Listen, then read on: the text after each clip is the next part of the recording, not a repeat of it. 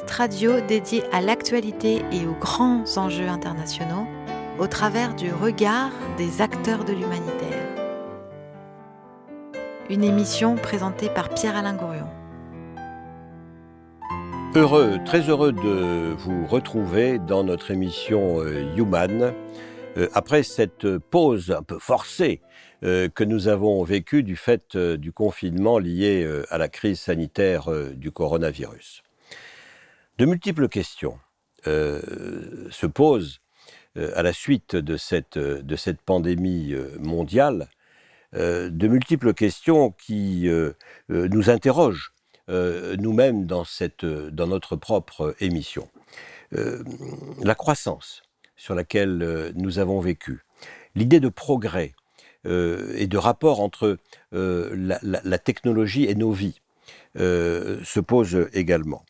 Pour nous aider à, clarifier ces questions, eh bien, nous avons, nous sommes interrogés euh, sur euh, le fait d'inviter un politique ou un économiste euh, pour nous parler de, la planète, de la finance.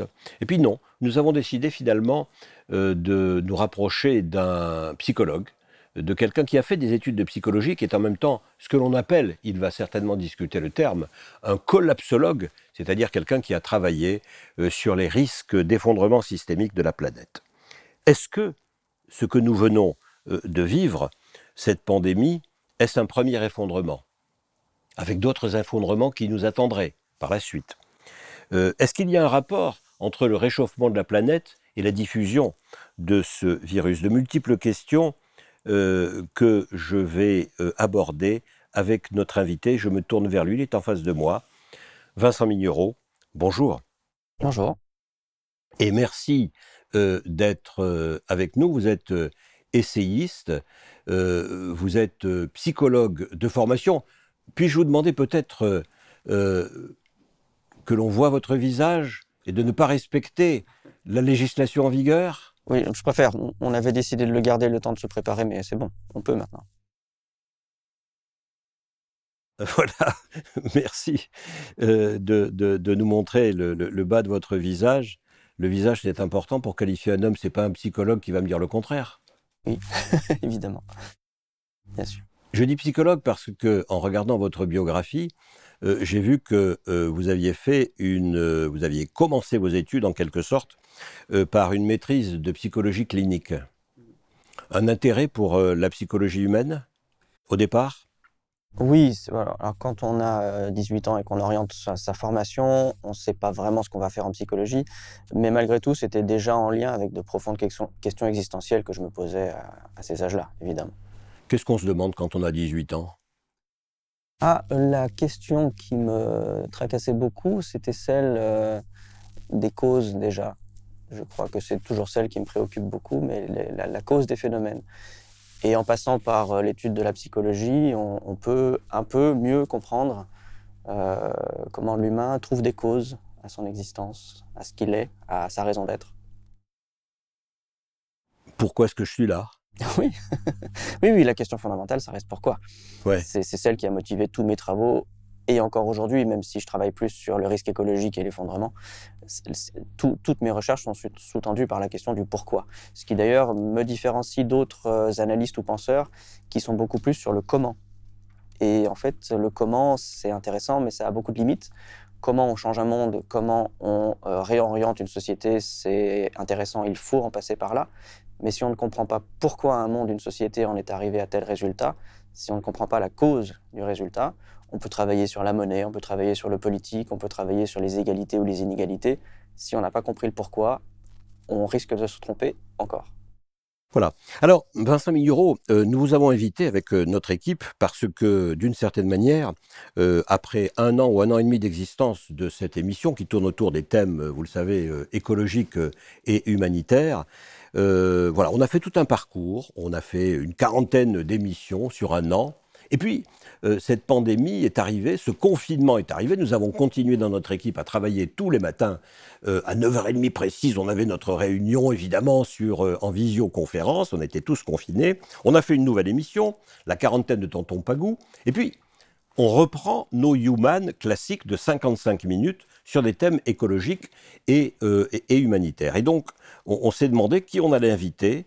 On a pensé à vous parce que justement, euh, étant de formation euh, au départ psychologique et ayant beaucoup étudié en même temps les réalités, et pas les plus drôles, de ce monde, les réalités objectives, on va en reparler bien, bien évidemment, on s'est dit que il y avait là une entrée double, une entrée multiple, à la fois par la subjectivité de l'individu, comment est-ce que nous avons ressenti cette pandémie par exemple, comment est-ce que nous allons appréhender euh, les, questions de l'évolution de notre monde, et puis en même temps, quel est ce monde euh, quelles sont les questions, les bonnes questions à se poser? Mais je voudrais revenir un tout petit peu sur votre parcours personnel. Voilà, vous arrivez d'où? D'Italie, d'Espagne, vous savez, nous sommes une mosaïque en France. Oui. Donc vous? Alors moi, sur quatre ou cinq générations, mes, mes, racines sont italiennes. Oui. Euh, mais nous sommes tous, euh, depuis ces générations-là, donc tout au long du XXe siècle, nous avons été en France et pas très loin de Lyon. Voilà, donc je suis finalement issu d'une famille relativement sédentaire euh, et aujourd'hui assez métissée, pour être très clair. Aujourd'hui très métissée, c'est-à-dire des gens qui viennent d'un peu partout? Ah oui, littéralement. Ma famille est composée de, de quasiment enfin, pas, vraiment tous les continents, mais, mais presque. Allez-y, dites-les. Ah non, peu importe. Non, mais sans donner de nom, sans donner de nom, parce que je ne veux pas vous interroger sur, euh, voilà, euh, mais, mais ça vient d'où? Ça vient d'Inde, ça vient de, de, Madagascar, ça vient de... Ah, Afrique, mais en fait, euh, voilà, c'est ce qui est intéressant, ce que j'aime chez ma famille, dans ma famille, ce sont les métissages culturels. Oui. Peu importe les origines des personnes, mais vraiment les métissages culturels sont importants et précieux dans ma famille, et j'y tiens. Même s'ils sont très locaux, on peut avoir de très grandes différences culturelles en ayant vécu au même endroit avec les mêmes racines mais on peut avoir des trajectoires de vie différentes, et c'est ça qui enrichit ma famille, que, que, j'apprécie énormément. C'est pour ça que j'aime ma famille, notamment. Qu'est-ce que vous aimez d'autre? Oh, On est une famille assez soudée. C'est moi qui suis plutôt quelqu'un de très euh, indépendant et solitaire, j'apprécie énormément avoir une famille très soudée. D'accord.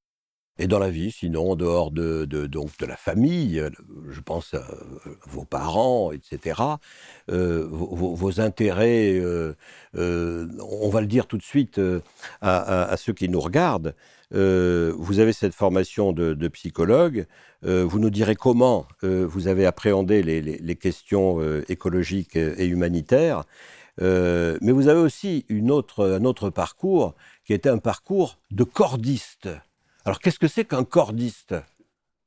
Un cordiste, c'est un technicien du bâtiment ou sur site naturel hein, qui, travaille sans échafaudage, sans nacelle, c'est-à-dire avec des techniques de cordes, essentiellement issues de la spéléologie historiquement, euh, métissées avec des techniques euh, d'alpinisme, et qui euh, se sont converties peu à peu, surtout dans les années 80, en, en vraies techniques professionnelles de travail sur cordes, dans le bâtiment ou sur site naturel qui sont du coup des dérivations de techniques parce que c'est pas exactement la même chose qu'on fait en spéléologie, en spéléologie ou en alpinisme autour d'une corde qu'on fait quand on a un, un, saut de maçonnerie ou un, un, saut pour laver les vitres et des outils qui pendent un peu de partout. Donc j'ai fait ce métier-là pendant assez peu de temps, 15 mois, juste le temps de me blesser parce que c'est un métier assez éprouvant et j'ai ensuite euh, géré une agence de travaux sur corde euh, pendant 4, 4 ans je crois. Qu'est-ce qui vous a amené à, faire comme ça des travaux euh, en étant attaché avec des cordes comme un alpiniste ou comme quelqu'un qui va dans les, souterrains? Un intérêt personnel euh, Vous étiez déjà un sportif dans ce domaine-là? Alors j'étais déjà modérément sportif dans ce domaine-là. Je faisais plein de sports à cette époque-là différents, euh, des sports un peu, un peu risqués. Bien me confronter aux choses et aux éléments et aux risques. Par exemple, quel sport? J'ai fait pas mal de, de rollers de descente. Ouais. ce qui est l'équivalent du ski de descente, mais sur la route. Vous avez fait la descente de la Croix-Rousse à toute allure? À l'époque même, je faisais des, championnats d'Europe ou championnats du monde qui se déroulaient à Lyon ou à Lausanne, en ah Suisse, euh, en Europe. Ah oui, en descendant des pentes sur un skateboard euh, Sur des rollers. Au mépris euh, de, de, toutes les règles de la circulation routière. Alors, en entraînement, évidemment, les routes étaient ouvertes, mais lors des compétitions, évidemment, tout était sécurisé. Hein. D'accord. Voilà. Euh, bon, peu importe, mais oui, euh, j'ai fait ces activités-là et le travail de cordiste, mais voilà, correspondait bien à mon besoin de travailler à l'extérieur, d'être à l'extérieur, d'avoir une activité physique euh, qui me permettait de dépenser plein d'énergie et de rentrer le soir et de dormir pour une bonne raison. Et, et en même temps, c'est ce sont des métiers extrêmement formateurs pour l'esprit parce qu'on est confronté aux éléments et se confronter manuellement aux éléments euh, connaître l'énergie qu'il faut dépenser, par exemple, pour transformer quelque chose. Ça, c'est vraiment ce que j'investissais déjà en tant qu'ado, voire enfant, c'est-à-dire manipuler les objets, voir quelles sont leurs solidités, leurs limites, quelle énergie il faut pour les remettre en état éventuellement.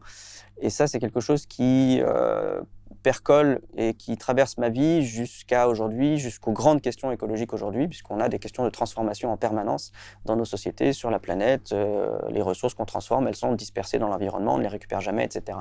Et donc ça, c'est une, une, expérience très, euh, très directe que j'ai fait avec les éléments. Quand on a raté euh, son bac de ciment pour aller réparer la façade, on ne peut pas le refaire. Il y a des tas de choses qu'on apprend en manipulant les choses. Et du coup, bah, il faut faire deux fois la même tâche. Il ne faut pas le rater une deuxième fois, etc. etc. Donc on est... Euh, et bon, voilà, le, poste de travail de cordiste est lui aussi euh, particulièrement enrichissant pour l'esprit parce que il est, euh, s'il est mal fait pour une toute petite raison, s'il y a un petit déséquilibre quelque part, on dépense tout de suite beaucoup trop d'énergie. Et ça, l'énergie dans une journée de travail sur corde, c'est fondamental pour pouvoir faire celle du lendemain, en fait donc, il faut euh, gérer son, propre corps, gérer ses efforts avec beaucoup de soin, beaucoup ah d'attention. Oui, Le, cordiste débutant qui, qui, fait la même tâche en installant, en installant mal son poste de travail va dépenser une énergie infiniment plus grande que le même cordiste qui fait la même tâche mais qui a 5 ans d'expérience et qui juste aligne son, poste de travail avec le, la tâche qu'il a à faire euh, sur la façade. Allons très vite, euh, Vincent Mignereau. Est-ce que ça, ça peut avoir un rapport avec ce que l'humanité devrait faire aujourd'hui? On pourrait euh, délayer. Symboliquement, bien ah sûr. Oui, bien sûr. Mais évidemment, là, on est dans une euh, transition où on, a, on passe d'un monde qui a gaspillé énormément sans se préoccuper beaucoup de la façon qu'il avait d'utiliser les, outils qu'il avait à sa disposition. notre humanité a utilisé les outils sans savoir Enfin, un, tournevis euh, usé, on le jette. Hein. On ne fait pas attention à ne pas l'user, par exemple. Ça, c'est quelque chose, euh, pareil pour les. quelque chose qui m'a beaucoup marqué ces dernières années, c'est combien on a fabriqué des visseuses électriques, par exemple, sur batterie, et qui sont du jetable, c'est-à-dire qu'on visse 40 vis et elles sont, elles sont mortes littéralement. On peut pas les recharger. On ne peut pas les réparer juste parce qu'elles sont fabriquées à très grande échelle, très vite, avec des matériaux de mauvaise qualité, et on jette. Et ça, c'est quelque chose que j'ai vu évoluer dans ma propre vie. Je n'ai que 40 ans, mais les outils qu'on achetait quand j'étais petit duraient longtemps. Oui. Euh, voilà. Et les outils qu'on achète aujourd'hui, ils sont du jetable. Et ça, c'est quelque chose de symptomatique d'une société qui a besoin de produire, produire pour maintenir la création de richesse.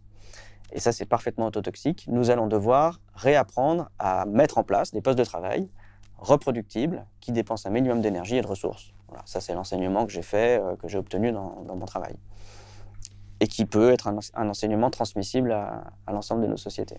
Voilà, donc on va revenir évidemment sur, ce, sur cette thématique, mais euh, euh, voilà, c'était l'idée qui, me, venait euh, en, vous écoutant.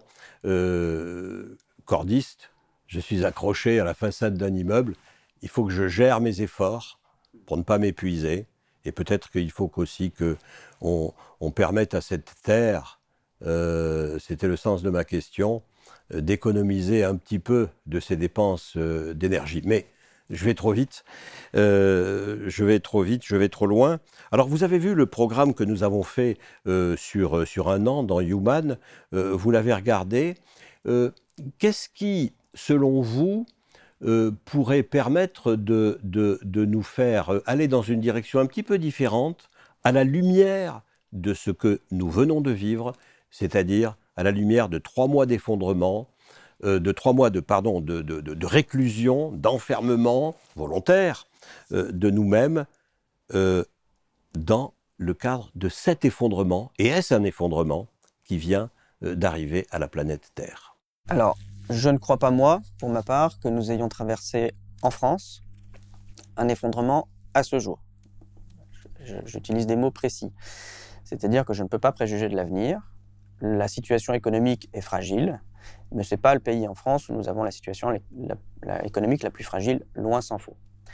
Aujourd'hui, d'autres pays sont beaucoup plus fragilisés, beaucoup plus profondément fragilisés. On pense à l'Iran, on pense au Brésil aujourd'hui qui est en passe de, traverser euh, le pire moment hein, de, de, la pandémie.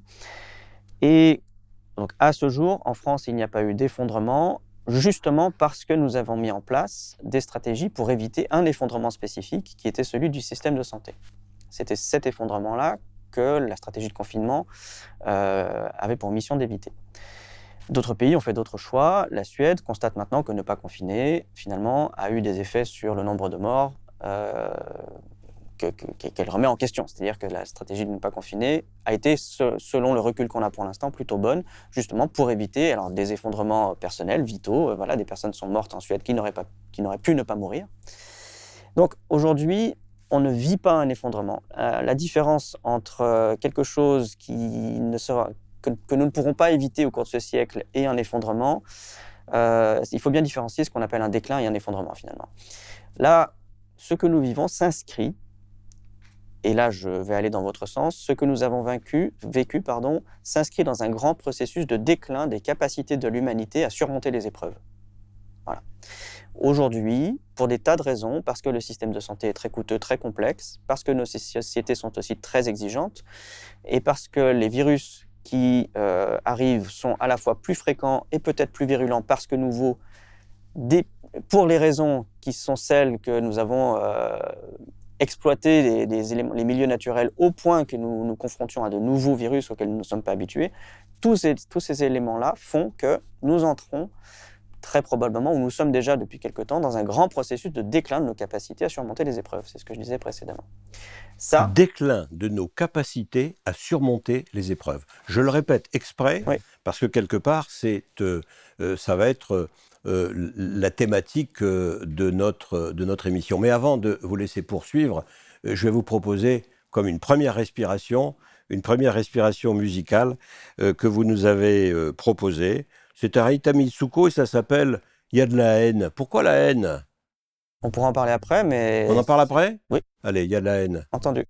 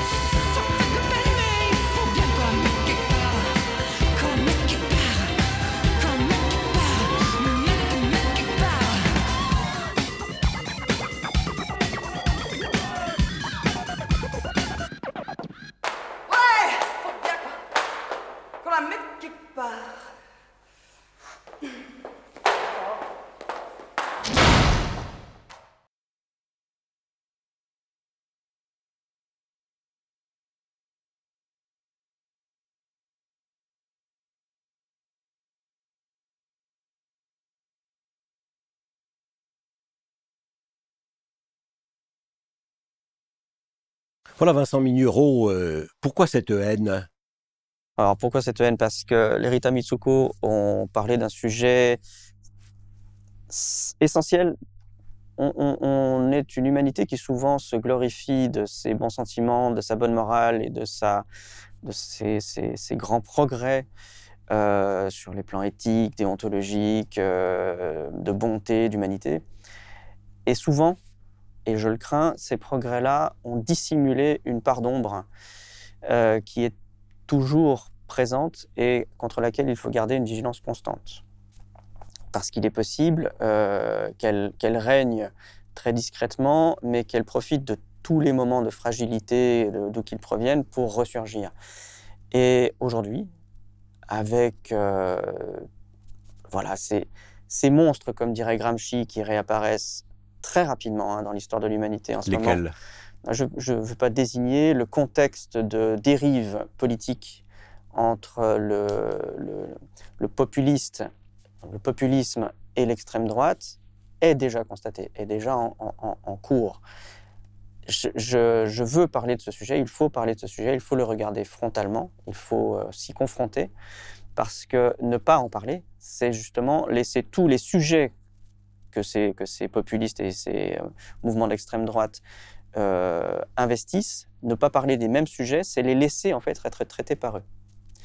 Donc il faut absolument que les mouvements politiques historiques s'approprient des sujets qui sont revendiqués par les peuples, l'identité, le territoire, euh, ce que tout le monde comprend de travers, c'est-à-dire le terme souveraineté, qui n'a rien à voir avec le terme souverainisme.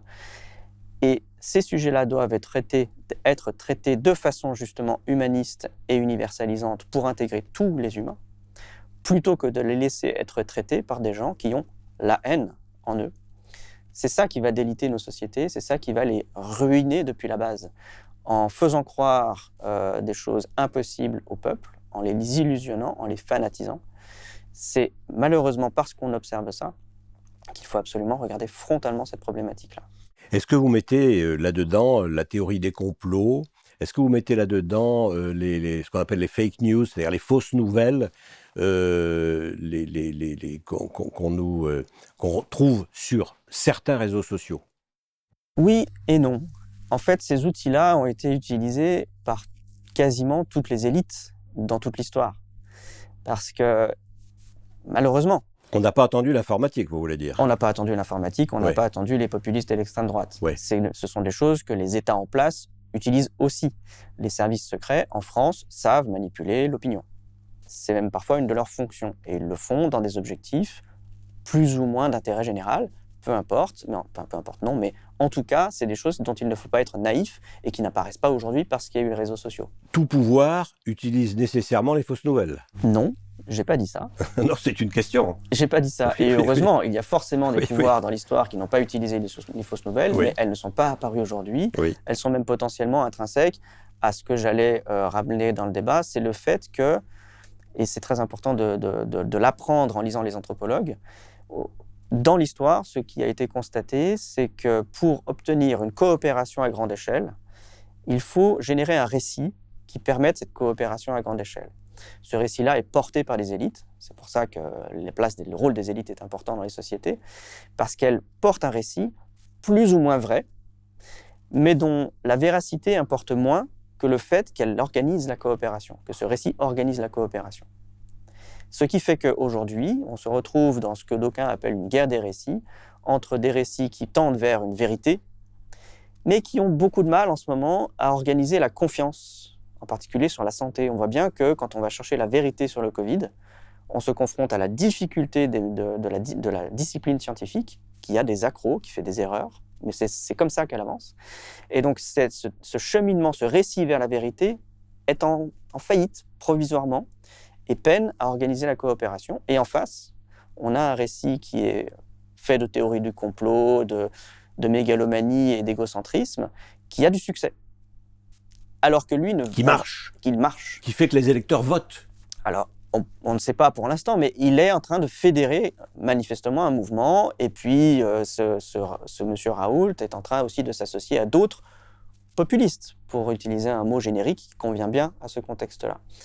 Donc... Alors, une, pardon, pardon de vous couper, mais une multiplicité de questions euh, me, viennent à l'esprit en, vous écoutant, parce que le discours est très riche. Euh, celui du récit, euh, entre autres, qui, qui, qui, qui, dont vous dites qu'il devrait organiser la coopération. il y a une question qui me vient à brûle-pourpoint. Covid petit, euh, petit élément du, du vivant qui s'insinue dans l'humanité et qui arrête tout, qui fait que l'humanité arrête tout pendant beaucoup de choses, mmh. euh, pendant deux mois et demi. Quel est selon vous le rapport entre cette pandémie et les thèmes, les thèses que vous développez depuis des années dans votre bibliographie, euh, le dernier le dernier en date euh, des ouvrages auxquels vous avez participé s'appelle Collapsus. Il est paru euh, en février 2020 chez euh, Albin Michel sous la direction de Laurent Testo et de Laurent Hayet. Donc c'est une quarantaine de, scientifiques, de chercheurs comme vous, qui évoquent un certain nombre de sujets. Vous, vous évoquez celui de, la finitude. Et vous avez signé un article dans cet ouvrage euh, qui est bien arrivé. En février 2020, vous avez eu du nez tous. Faire calmement face à notre finitude. La question sous-jacente que j'ai dans l'esprit, c'est quel est le rapport scientifique, selon vous, entre l'apparition de cette pandémie et ce que vous dénoncez à longueur d'année en tant que collapsologue, euh, c'est-à-dire les possibilités d'effondrement systémique de la planète? Quel est le rapport? Il y a un rapport pour moi qui est fascinant et qui rejoint à la fois euh, la discipline scientifique et euh, l'anthropologie des récits, c'est notre rapport global à la nature. Là, on a un virus qui est apparu depuis, qui est, qui est apparu parce que nous, parce que nous, des humains, nous, hein, voilà, nous en tant qu'espèce, nous avons consommé directement les animaux sauvages. Probablement une chauve-souris, euh, un pangolin, on ne sait pas exactement quelle est la source, mais notre volonté initiale de ces humains qui ont consommé ces animaux-là, c'était parce qu'ils croyaient, ils, ont le récit organisateur que consommer des animaux sauvages, c'est vertueux, un peu magique, pour des raisons ou pour d'autres, pour la santé, pour euh, la force morale, pour la puissance. Ce sont de... Boire du sang boire du sang, enfin toute, cette, euh, toutes ces terminologies qui sont liées à la puissance naturelle. Euh, on chasse les tigres aujourd'hui pour en consommer la chair ou les os, ou en faire des poudres et, euh, et, et, voilà, et les, les, ingérer pour absorber la puissance du tigre. Et ces, ces mouvements symboliques-là, ces élans vers la nature, sont aujourd'hui ce qui est la cause. Donc un récit, une croyance d'un rapport particulier à la nature, à une nature censée être bienveillante et apportant du bien à l'humanité, à apporter le mal. Et ça, est-ce que ça, pour vous, s'est établi, ce rapport entre la consommation d'animaux sauvages vivants euh, et la pandémie? Alors, est-ce que c'est une certitude pour, vous cette pandémie c'est une possibilité Pour cette pandémie-là, à ce jour, à ma connaissance, c'est une possibilité. Oui. Pour quantité d'autres, c'est une certitude. D'accord. Voilà. Aujourd'hui, depuis plusieurs décennies, on observe de façon certaine des transmissions de pathogènes depuis les animaux jusqu'à nous. Mais en fait, c'est pas un mouvement récent. Depuis que nous avons euh, instauré l'agriculture comme mode principal d'organisation, nous avons absorbé les pathogènes des animaux avec lesquels nous côtoyons, que nous côtoyons les animaux d'élevage. Donc rien à voir avec deux siècles de technologie envahissante. Alors pas rien à voir une forte accélération de cette transmission-là à cause de la mondialisation et d'une plus grande proximité par, l'élevage industriel et également parce que nous détruisons encore plus les écosystèmes, ce qui fait que les, pathogènes circulent plus. Le climat vient ajouter une couche, c'est que les zones où, des, des, écosystèmes étaient organisés, le climat change, ce qui fait que les animaux sortent de ces zones-là et vont côtoyer d'autres animaux qu'ils n'avaient pas côtoyés depuis des centaines, des milliers, des millions d'années.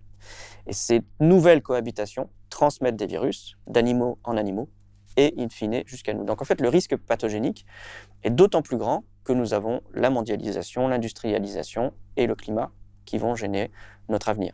Et on en revient à la gestion des problèmes pour lesquels nous, avons, nous allons avoir de moins en moins de moyens pour les gérer. Et en même temps, euh, donc, vous, vous, évoquez là des contradictions, des contradictions de notre fonctionnement euh, collectif. Parce qu'en même temps, cette mondialisation, elle nous arrange bien, elle nous plaît bien. Vous parliez tout à l'heure des différences culturelles. Vous êtes ravi dans votre famille d'avoir accueilli des Africains et des Africaines Parce que c'est un apport culturel. Et cet apport culturel, il arrive avec les échanges, il arrive avec la circulation, il arrive avec la mondialisation. Comment on fait? Alors, une chose par rapport à la mondialisation qui est importante, la mondialisation, ça n'est pas nouveau. Euh, les chasseurs-cueilleurs circulaient sur tous les continents depuis, euh, sauf le continent américain, depuis 40 000 ans. 15 000 ans avec le continent américain. Et euh, la grande, ce qu'on appelle la mondialisation, en fait, c'est une accélération de la mondialisation. C'est juste que le temps s'est raccourci pour la pour circuler dans le monde. Alors, un point important, nous n'allons pas assister au cours de ce siècle, selon moi, à une démondialisation nous allons assister à un ralentissement de la mondialisation. Ce n'est pas du tout la même chose. Une démondialisation, c'est euh, un mouvement qui fait penser à beaucoup que la meilleure solution, c'est le nationalisme, le repli sur soi, l'individualisme, l'hyperlocal, etc. Sauf que c'est valable, éventuellement, et on n'en est pas sûr, dans le cas d'une démondialisation. Sauf que nous n'allons pas vivre ça, mais un ralentissement de la mondialisation, c'est-à-dire que les échanges entre tous les continents se feront jusqu'à ce qu'on n'ait pas assez de pétrole pour traverser l'Atlantique, mais vous voyez que ce sera dans très longtemps et on traversera l'Atlantique en voilier s'il le faut. Mais oui. Et sur les continents, de toute façon, ça fait euh, 4000 ans au moins que les Européens et les, les Asiatiques se font la guerre ou du commerce. Donc, on se fera la guerre ou du commerce entre continents autant qu'on pourra marcher. Et s'il faut euh, de nouveau des mulets pour aller d'un continent à l'autre, on peut le faire. Vous dites la guerre ou du commerce, c'est-à-dire que c'est pareil, c'est des relations entre les hommes, c'est ça? Oui, bon, c'est pas toujours la guerre, il y a toujours du commerce, mais c'est pas toujours la guerre. Oui, hein oui. Donc euh, oui. Soit, on se tape sur la figure, soit on s'aime et on fait du bouche à bouche, mais enfin c'est la même chose, quoi. on est dans de la relation. C'est lié. Oui. Bon, le commerce a plutôt tendance, euh, historiquement, à lisser les conflits. C'est-à-dire, quand on fait du commerce avec euh, son prochain, avec euh, une autre communauté, on a tendance à éviter d'être en conflit. Donc, il y a... Est-ce que le commerce est le premier des droits de l'homme en quelque sorte je, je, je, ne sais pas. C'est une question qui, je crois, n'est pas traitée dans sous cet angle-là. En fait, si, les libéraux ont tendance à, à justifier euh, une forme de libéralisme, par, par, ailleurs fortement discutable, en disant que c'est ce qui a forgé la paix de la deuxième moitié du XXe siècle. Donc oui, c'est utilisé en tant qu'argument parfois, largement discutable. On va faire une deuxième pause musicale euh, parce qu'on tourne très vite et vous nous avez proposé l'hymne de nos campagnes euh, par euh, trio. L'hymne de nos campagnes, ça va nous faire du bien. Oui. Si tu es né dans une cité HLM, je te dédicace ce poème en espérant qu'au fond de tes yeux ternes, tu puisses y voir un petit brin d'herbe. Et les mains vont faire la part des choses. Il est grand temps de faire une pause, de troquer cette vie morose contre le parfum d'une rose. C'est l'hymne de nos campagnes, de nos rivières, de nos montagnes, de la vie manne, du monde animal. Crie le bien fort, use tes cordes vocales. Pas de boulot, pas de diplôme, partout la même odeur de zone, plus rien n'agite tes neurones. Pas même le shit que tu mets dans tes cônes. Va voir ailleurs, rien ne te retient. Va vite, faire quelque chose de tes mains. Ne te retourne pas, ici tu n'as rien. Et sois le premier à chanter ce refrain. C'est de nos campagnes, de nos rivières, de nos montagnes, de la vie manne, du monde animal. Crie le bien fort, use tes cordes vocales. Assieds-toi près d'une rivière. Écoute le coulis de l'eau. Sur la terre, dis-toi qu'au bout, et il y a la mer. Et que ça, ça n'a rien d'éphémère. Tu comprendras alors que tu n'es rien comme celui avant toi, comme, comme celui qui vient que le liquide dans tes mains te servira à vivre jusqu'à demain matin. C'est de nos campagnes, de nos rivières, de nos montagnes, de la vie manne, du monde animal. Crie le bien fort, use tes cordes vocales. Assieds-toi près d'un vieux chêne et qu'on parle à la race humaine, l'oxygène et l'ombre qu'il t'amène. Mérite-t-il les coups de hache qui le sait? Lève la tête, regarde ses feuilles, tu verras peut-être un écureuil qui te regarde. De tout son orgueil, sa maison est là, tu es sur le seuil. C'est l'hymne de nos campagnes, de nos rivières, de nos montagnes, de la vie manne, du monde animal. Crie le bien fort, use tes cordes vocales. Hey, crie le bien fort, tes cordes vocales. Peut-être que je parle pour ne rien dire, que quand tu m'écoutes, tu as envie de rire. Et si le béton est ton avenir, dis-toi que c'est la forêt qui fait que tu respires. Et j'aimerais pour tous les animaux que tu captes le message de mes mots, car un lopin de terre, une tige servir à la croissance de tes marmots, servir à la croissance de tes marmots. C'est l'hymne de nos campagnes, de nos rivières, de nos montagnes, de la vie manne, du monde animal. Crie le bien fort, use tes cordes vocales. C'est l'hymne de nos campagnes, de nos rivières, de nos montagnes, de la vie manne, du monde animal. Crie le bien fort, use tes cordes vocales.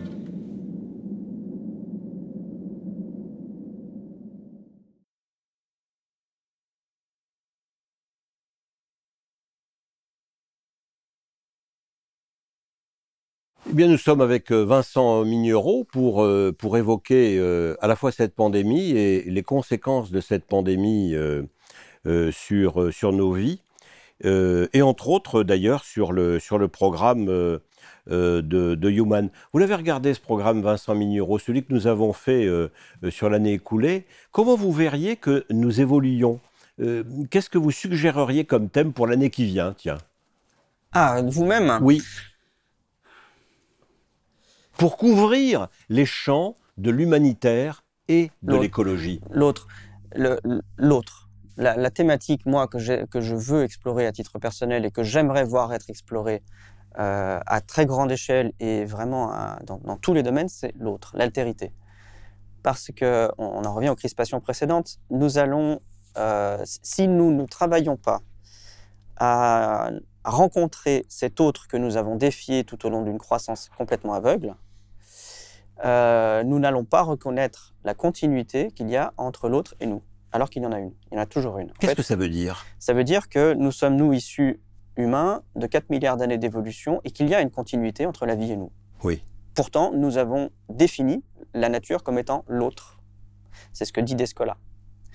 Et nous avons défini la nature comme étant autre, extérieure à nous, mais ça, c'est un artifice de la pensée. Cet autre est une illusion, est une construction culturelle. Donc nous devons. L'autre est une construction culturelle. Expliquez-moi ça. C'est, en fait. Vous êtes un autre. C'est bien sûr. Je, je, me définis comme une altérité les, les, les, par rapport à vous. Oui. Mais les interactions physiques que nous avons avec le monde définissent une continuité à nous. Oui. Donc l'autre est utile pour discuter. Oui. Il faut définir une altérité comme étant un tiers, euh, qui, par exemple, l'humain est cette espèce qui a une théorie, une théorie de l'esprit, c'est-à-dire je sais que vous, vous pensez différemment de moi. Donc je peux échanger avec vous sur des informations parce que je peux avoir envie ou pas de vous faire changer d'avis ou d'avoir les vôtres qui enrichissent les miennes. Les animaux n'ont pas, selon euh, l'anthropologie, selon les recherches aujourd'hui, de théorie de l'esprit. Donc il n'est pas dit... Les animaux n'ont pas de théorie du tout. Effectivement, on peut le dire comme ça. Il n'est pas dit que les animaux se considèrent comme des autres lorsqu'ils échangent. Ça ne veut pas dire qu'ils ne considèrent pas qu'il y a des différences, peut-être sensibles, peut-être. Est-ce qu'on peut dire que les animaux se considèrent? Mais la question, je ne vais pas y répondre aujourd'hui parce qu'elle est euh, philosophiquement non résolue. Oui. Et, même biologiquement, et quand on étudie la conscience des animaux. Mais en tout cas, ce qui, la thématique à travailler, c'est justement de voir à quel moment on définit un autre, pourquoi, pourquoi faire de cet autre alors que tous les autres définissants qui vivent sur la planète Terre sont issus de la même filiation, de la même histoire et écrivent une même histoire commune. Dans une même histoire commune, nous nous définissons parfois comme des autres, comme des altérités, et il faut pouvoir discuter de ça, des raisons pour lesquelles on le fait, pour éviter que nous construisions des murs entre les altérités. Et c'est ce que nous faisons aujourd'hui. Trump construit un mur entre les Mexicains et les Américains, parce qu'il n'a pas rencontré l'autre. Il n'a pas euh, compris que son histoire d'Américain est fondée sur la collaboration, la coopération avec le Mexique. Et ça, ces grands dénis historiques, comme le déni de l'esclavagisme européen, occidental, américain, c'est un déni qui va nous, c'est un déni qui se transforme avec le temps en traumatisme qui fait qu'aujourd'hui, les nouvelles, les news, les actualités sont faites de rapports d'une violence extrême entre les communautés. Donc si vous avez, moi je, ne suis que force de proposition, mais si vous avez quelque chose à travailler l'année prochaine, c'est peut-être cette question de l'altérité, mais pas dans le but de la renforcer, de retrouver justement l'histoire commune. Le vivre ensemble. le vivre ensemble, si vous voulez, l'histoire commune pour vivre ensemble. Pour vivre ensemble. Et pour arriver à vivre ensemble à peu près correctement, en ralentissant, si j'ai bien compris, quelque peu nos consommations, nos modes de vie. Alors, qu'on le veuille ou non. Parce que, en même temps, ces deux mois et demi de suspension, ça nous a fait du bien. On a réfléchi, on s'est posé. Comme si euh, c'était une bénédiction, en quelque sorte, que le virus nous apporte, à côté de toutes les, de toutes les difficultés. Euh, comme si ça nous obligeait à prendre du temps. C'est vrai. Je, malheureusement, alors Heureusement, pour plein de raisons, euh, la pandémie n'a pas été plus grave, elle a été bien maîtrisée, le confinement n'a pas duré très longtemps. Mais je pense que pour beaucoup, il aurait fallu un prolongement plus long encore du temps de réflexion, euh, vu la qualité vraiment déplorable des discours écologiques qui en sortent. Je, suis front, frontal, un exemple. franco. Non, je, je, suis navré, navré de la qualité des discours de Nicolas Hulot, par exemple. Voilà, je trouve que le niveau de proposition par rapport au risque est en deçà euh, du, minimum à proposer sur le plan politique. Pourquoi Parce qu'il est trop politique, un peu électoraliste? Je ne veux pas juger, je, me fiche de l'intention ou de la personne. Je comprends. Le discours, ce, qui qu'il amène dans le débat, oui. et, euh, je, pense que un, collégien, si on lui avait posé la question de savoir dans quel monde il va vivre demain, aurait répondu la même chose. Et ça n'est pas, à mon sens, euh, honorable d'être si et je me renvoie à ma propre difficulté. Être force de prescription, être force de proposition, c'est extrêmement difficile. Mais s'en tenir à des récits iréniques, alors voilà, c'est le mot vraiment qui est le plus important pour moi aujourd'hui. Irénique. Irénique, c'est-à-dire euh, proposer des récits qui, dans un objectif valable, vertueux, que je peux défendre, de pacification du monde et d'organisation la plus belle possible, la plus harmonieuse possible avec le monde, avec notre prochain, euh, dans nos sociétés, des discours qui invisibilisent qui closent, qui mettent de côté, qui euh, rejettent toutes les difficultés et qui les camouflent. Et effectivement, quand on camoufle les difficultés, c'est très facile de d'énoncer de très beaux récits. Mais c'est exactement le contraire. On de fait rêver en quelque sorte. Oui, faire rêver, c'est très facile en fait. Et faire rêver, c'est ce que font toujours les élites qui, qui sont en place et qui défendent finalement le système qui les protège et qui protège les avantages des privilégiés. Et ça, non, c'est exactement le contraire de ce que je vous disais tout à l'heure. Ce à quoi on doit se confronter, c'est la part sombre de l'humanité. C'est ce que faisait l'Erita Mitsuko. Il y a de la haine en nous, donc il faut en parler. Parce que si on n'en parle pas, cette haine, elle va ressurgir sans qu'on la, sans qu'on la maîtrise. Et les discours iréniques, c'est pour moi le terrain au surgissement d'une haine que les discours n'auront pas compris en eux-mêmes. Et du coup, ils, sont, ils fabriquent, si vous voulez, une haine en réaction.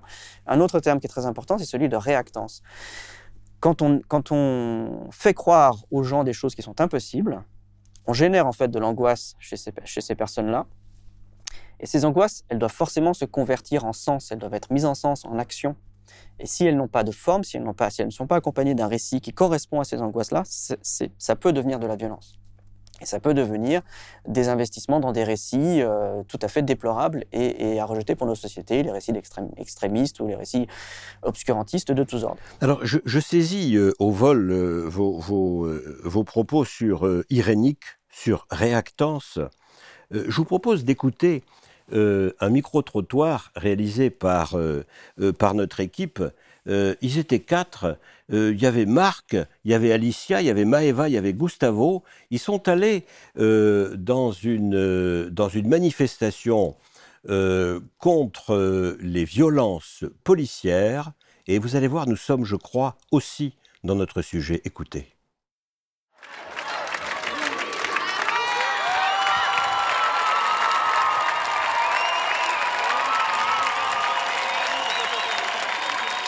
Moi, personnellement, je ne vais pas raconter ma petite vie, mais le 7 mars à 14h10, ils sont mis trois policiers sur moi lyonnais, ils m'ont roué de coups place Bellecour. J'ai 60 ans, je suis un homme blanc, donc hélas, ce n'est pas le privilège. Euh, alors c'était une manifestation des Gilets jaunes. Ils m'ont roué de coups à trois, pas de chance, c'était filmé. Donc on a bien les trois flics qui m'ont recroisé deux heures plus tard, j'ai deux témoignages, et qui m'ont dit j'espère qu'on t'a fait mal. Et je leur avais gueulé après parce qu'ils étaient en train de péter la joue d'un jeune à coup de flashball. Voilà. Donc ça fait des années que la violence policière s'aggrave, je trouve, en France. Et elle est couverte. euh, bah, Parce que, comme d'hab, euh, la police tue, la police est raciste et qu'il faut se mobiliser à chaque moment, que c'est possible. Là, c'est trop cool parce qu'il y a un élan avec tout ce qui s'est passé aux États-Unis. Mais en fait, en France, c'est pareil et ça fait des dizaines et des dizaines d'années. Du coup, voilà, moi, je suis là euh, pour cette cause-là. Bah, on, est, on est ici parce que depuis un moment, on suit quand même le nouveauté aux États-Unis, mais on a rendu compte que quand même, ça, c'est un comment dire, un effet global. Et nous, nous viendrons de Grèce. Et on a beaucoup d'incomplicité par rapport à la justice là-bas aussi, et beaucoup de violences policières. Parce qu'on se rend compte que même pendant le confinement, euh, les violences policières, elles ont été euh, énormes. Même, même hors contexte de manif, même en France, c'est un des pires pays d'Europe et ça craint où je pourrais juste citer en fait le fait que je suis moi-même noire et que euh, mon frère est noir et même plus foncé que moi et que j'ai pas envie que demain il se fasse buter. Il a 13 ans en fait, c'est un peu stressant et que actuellement il vit en banlieue alors que moi j'ai la chance entre guillemets de vivre à Lyon qui est moins. Mais lui il vit en banlieue, dans ce que les gens considèrent la Tess. Et j'ai pas envie que demain il aille voir un pote et que boum Petite porte dans la jambe, boum Petite balle de LBD. Moi j'ai envie de dire un truc. Je peux te dire un truc J'ai juste envie de te dire que tu vois, aujourd'hui on est là, ok on est là, on manifeste et tout, patati patata, tu vois, c'est génial. Il y a que des minots déjà de 1. La police font les, euh, font les coques sur des minots, tu vois. Mm. Euh, un problème quand même quoi, tu vois.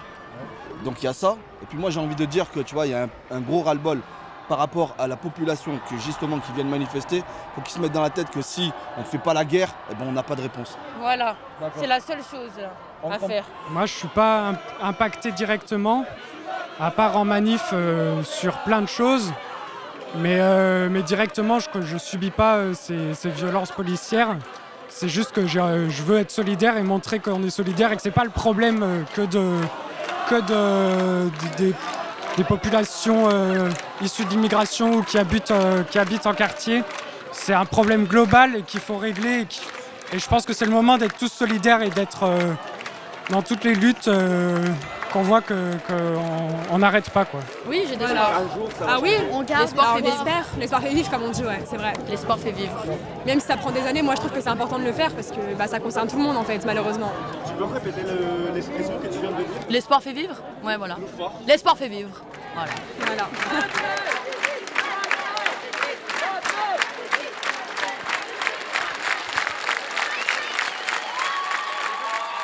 L'espoir fait vivre, Vincent Migneron oui. Euh, les espoirs lucides font vivre. Les espérances euh, candides et naïves euh, sont toxiques. Qu'est-ce qu'un espoir lucide? Un espoir qui, pour moi, ferait que nos sociétés atterriraient sans dommages moraux et, d'autodestruction dans un monde où l'espoir de maintenir une croissance, voire un, niveau économique fort, lui, est révolu. Voilà, c'est pas incompatible on va, nos sociétés vont décliner sur le plan économique. Je conserve l'espoir que ce déclin se passe au mieux. C'est pas incompatible. Comment faire? Alors, euh, travailler sur la relation à l'autre, militer comme l'ont fait euh, les personnes là contre euh, ces, incroyables dérives racistes. quelques mots là-dessus. Les, sociétés humaines sont composites. Il y a des gens qui sont plus ou moins solides, des personnes qui sont plus ou moins solides, intrinsèquement, personnellement, en elles-mêmes. Et lorsqu'une société va bien, ces personnes-là euh, sont protégées parce que le cadre est sécurisant, parce qu'il y a des services sociaux, parce qu'on euh, peut acheter de la nourriture en étant en sécurité, on mange bien, on ne se fait pas agresser à chaque coin de rue. Nos sociétés sont celles qui ont vécu le plus en paix quasiment de toute l'histoire de l'humanité ces, ces dernières décennies. D'accord? Pourtant, pourtant, quand même, on a, on a donné du point de vue des guerres depuis un siècle. Non, mais je parle des dernières décennies, donc après la dernière guerre mondiale. D'accord. Et statistiquement, c'est sûr et certain. À contrario de ce que disent les médias. Hein. Euh, et dans ces sociétés composites, les personnes les plus fragiles, quand, elles, quand les sociétés vont bien, eh bien, elles, elles n'ont pas, elles se sentent pas suffisamment fragilisées par le système au point de euh, témoigner de leur fragilité dans le public. Et là, nos sociétés sont fragilisés de l'extérieur, parce qu'il y a un contexte économique qui rend le cadre moins solide. Les salaires, les retraites, le chômage, tout ça, on voit bien que ça, ça fonctionne moins bien, les services publics, ça fonctionne moins bien. Et les personnes fragiles dans, une société sont celles qui, en quelque sorte, lancent les alertes parce que leur fragilité commence à se voir, à se voir à nouveau, parce qu'elles ont peur. Et parmi les personnes qui ont peur, et parmi celles qui ont peur et qui ont des réflexes extrêmement archaïques, il y a les racistes, par exemple, ou ces personnes qui font partie des forces de l'ordre, qui sont extrêmement craintives, contrairement à ce qu'on pense, contrairement à ce qu'on pense, de perdre la maîtrise de la situation et qui du coup sont agressifs agressives avant de perdre la maîtrise de la situation. Paradoxalement, les forces de police, simplement, euh, juste une petite incidente, paradoxalement, les forces de police et ceux qui paraissent les plus forts seraient les plus fragiles. Parfaitement. Aujourd'hui, ceux qui témoignent de la violence, c'est-à-dire non pas de l'exercice de la force, mais de l'exercice d'une violence, sont des personnes fragilisées par un contexte fragilisant, et ça se voit. Que je parle des élites en place au gouvernement ou des forces de l'ordre qui exécutent l'ordre de violence. Mais si c'est de la violence qui est exécutée, c'est signe de fragilité globale, soit de la personne, soit du système que la personne représente. Et ça, c'est particulièrement inquiétant. Exercer la force, c'est nécessaire, parce qu'il faut conserver l'ordre et le respect entre chacun, les lois républicaines, les lois humanistes. Exercer la violence est un symptôme de fragilité. On l'a bien vu dans le, dans le reportage.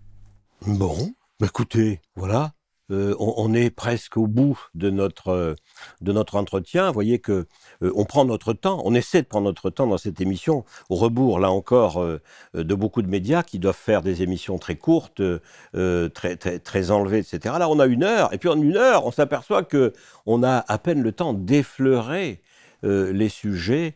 Et, et, ceux que nous avons abordés avec vous sont tout à fait passionnants. Ils nous donnent des pistes. Vous nous avez signalé la piste de l'autre euh, c'est une suggestion qu'on va volontiers suivre euh, avec vous et avec beaucoup d'autres. J'ai envie de, vous demander euh, et de vous poser la question suivante. Elle est tirée de vos propres écrits. vous, citez cet auteur qui est Pedro Calderón de la Barca, 1635, et qui écrivait La vie est-elle un songe? Est-ce que la vie est un songe, Vincent Mignereau ce qu'écrivait euh, remarquablement euh, Calderon, c'est que justement, quand on, quand on vit dans des temps de croissance qui illusionnent beaucoup sur la distance matérielle qu'on peut avoir avec le monde, on, s'illusionne et la vie a l'apparence d'un songe. On est tellement loin de la réalité qu'on a l'impression de rêver tout le temps. Et ce songe est toxique. Et plus on fait des choses qui maintiennent cette illusion d'être en, distance du monde, d'être dans le rêve, plus finalement on crée les conditions de la destruction de ce rêve. C'est la, leçon de, cette, pièce de théâtre. Euh, en quelques phrases qui, moi, m'ont marqué profondément, euh, Calderon résume toute euh, notre angoisse existentielle. Tel qui le plus fuit son effet est celui qui le plus en subit l'effet. C'est-à-dire que plus nous allons nous éloigner de notre condition et de ce que nous sommes, vraiment au fond de nous, à travers nos croyances, plus nous allons réaliser ce que nous craignons le plus. Nous devons donc nous confronter à nous-mêmes. Vincent Mignereau, merci. Merci à vous.